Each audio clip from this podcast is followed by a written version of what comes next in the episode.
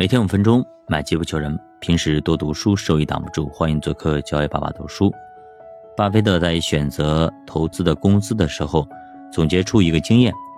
他说，利息支出比例可以当做衡量同一个行业公司的竞争优势的标准。通常，利息支出越少的公司，它的经营状况就越好。那么，就航空业来说，美西南航空公司一直处于盈利状态。它的利息支出是营业收入的百分之九，而濒临破产的美国联合航空公司，它的利息支出占营业收入的百分之六十一。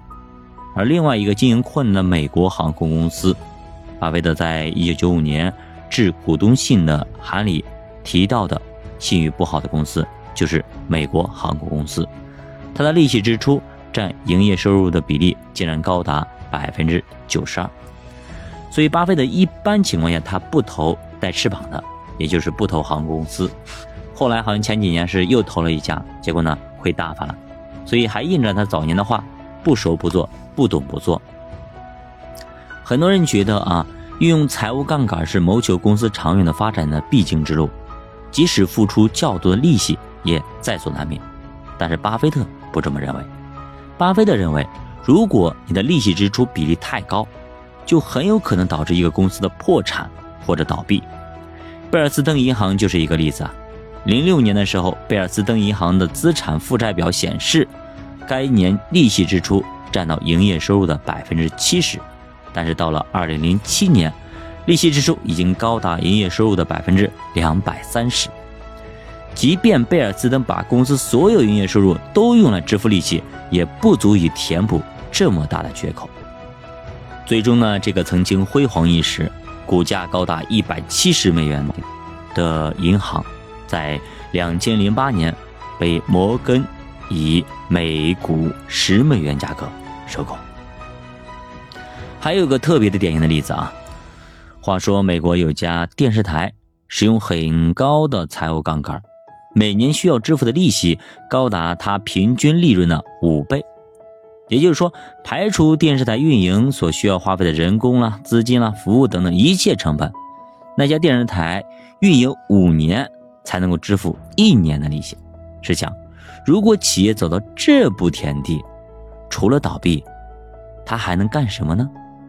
由此可见，借钱生钱的说法只是一个传说。借钱，尤其是持续不断的借钱，非但不会生钱，还会深陷。债务泥潭，在生活中，我们尤其要注重债务问题。旧约箴言中有句话，叫“富人主宰穷人，债务人是债权人的奴仆”。有些消费者已经成为了金融机构的奴仆。随着信用卡市场的扩展转移，他们在不该借钱的时候也借了钱，不仅仅是信用卡。所以说，作者可能他仅仅脑海里只有信用卡。现在我们能借钱呢，不仅仅只有信用卡，借呗、花呗、微利贷、三六零等等等等。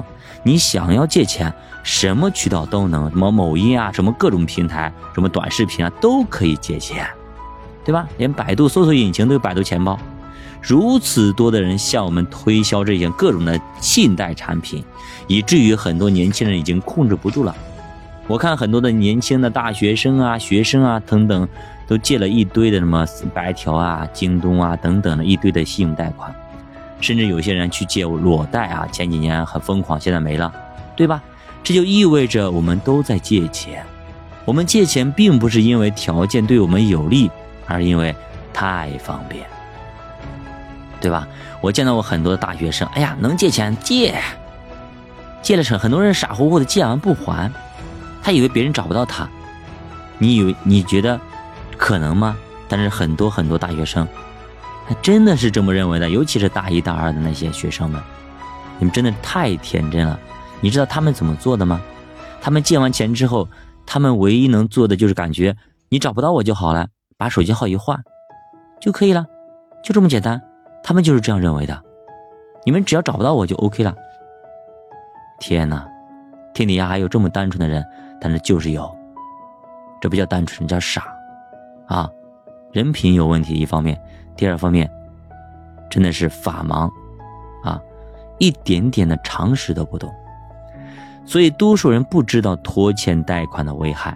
如果你不能够还清贷款，由于这是你的个人的责任，所以贷款人会起诉你，而且他们会胜诉，你仍然不能还钱，而且银行胜诉后，他们会要求法院强制执行，也就是说，他们将拍卖你的财产，直至还清余额。他们会查封你的存款和账户，扣押你的工资，还会查封拍卖你的固定资产，以赔偿欠款和相关费用。那时，你就真正的意识到，债务人是债权人的奴仆了。好话既然赶到这儿，我讲一个真实的案例嘛，是我们宁波的一个案例。我朋友不是做贷款的吗？前天给我讲了这么个故事，一个真实的故事。这个人呢，也是白手起家吧，啊，从以前身无分文，慢慢打拼，打拼了大半辈子。可以说，在我们宁波的豪宅啊，东部新城核心区块博景亭啊，买了一套别墅，价值呢好几千万。在我们宁波呢，是开那个什么母婴店的啊，给孩小孩子洗澡啊，这种这种店，而且是连锁的，开了很多家店。但是疫情来了，这个时候店没办法开，但是呢，房租一年是八十万。很多家店，你自己想，十家店就八百万，他好像是十五家店，这一下子拖下去，一年房租他扛着，两年房租他扛着，真的是没办法，最后把房子做抵押，然后贷出钱去扛，结果呢，他也不知道什么时候疫情能结束，扛了两年多，扛了两年多，将近三年时间，实在没办法，最后把自己的房子，还有波景那套房子啊车子。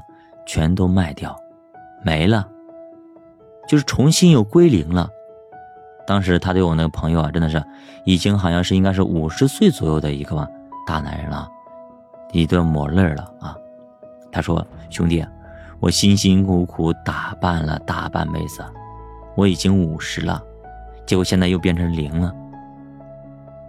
我是我不能接受，我无法接受。